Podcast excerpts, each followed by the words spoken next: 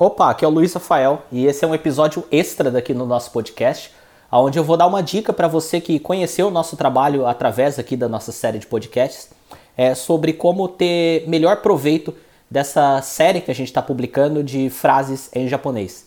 Existe uma ferramenta de revisão chamada Sistema de Repetição Espaçada, onde é basicamente você fazer cartas onde na parte da frente tem a pergunta ou a informação que você quer memorizar e na parte de trás você coloca as informações necessárias para você lembrar disso daí. Por exemplo, vamos supor que você está é, estudando inglês.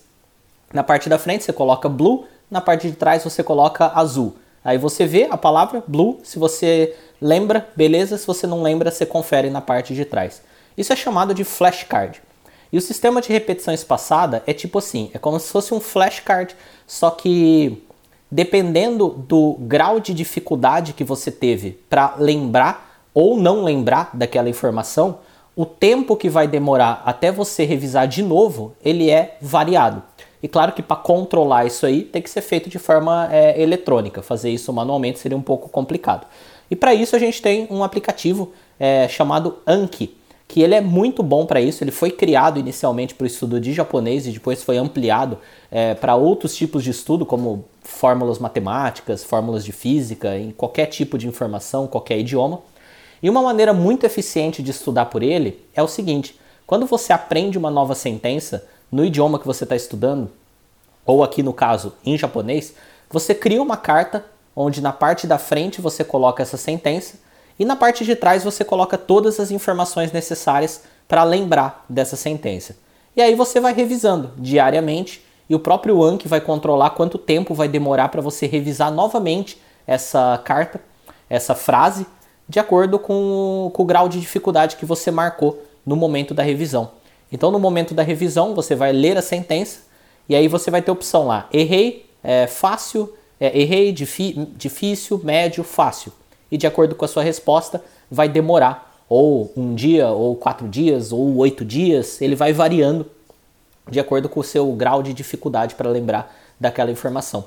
A lógica disso é que você vai revisar mais vezes aquilo que você aprendeu menos e você vai revisar menos vezes aquilo que você já memorizou completamente. E o que, que acontece quando você faz isso? As informações, no caso as sentenças, o vocabulário, as estruturas, elas vão passar da sua memória de curto prazo para sua memória de longo prazo.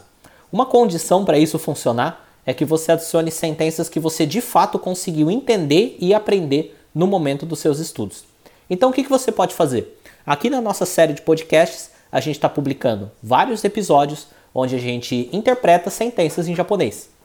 Você tem acesso ao vídeo dessas sentenças, é, bastando clicar no, no link que está aí na descrição de cada um desses podcasts. Assim você pode ler essas sentenças enquanto ela é explicada. E na descrição, tanto do podcast quanto do vídeo, você tem as próprias sentenças para você copiar e colar onde você quiser. Então, se você entendeu uma sentença, você conseguiu compreender a estrutura daquela sentença, conforme eu expliquei, você pode copiar a sentença e colocar no seu Anki, criar uma carta no seu Anki é, no seu sistema de repetição espaçada com essa sentença.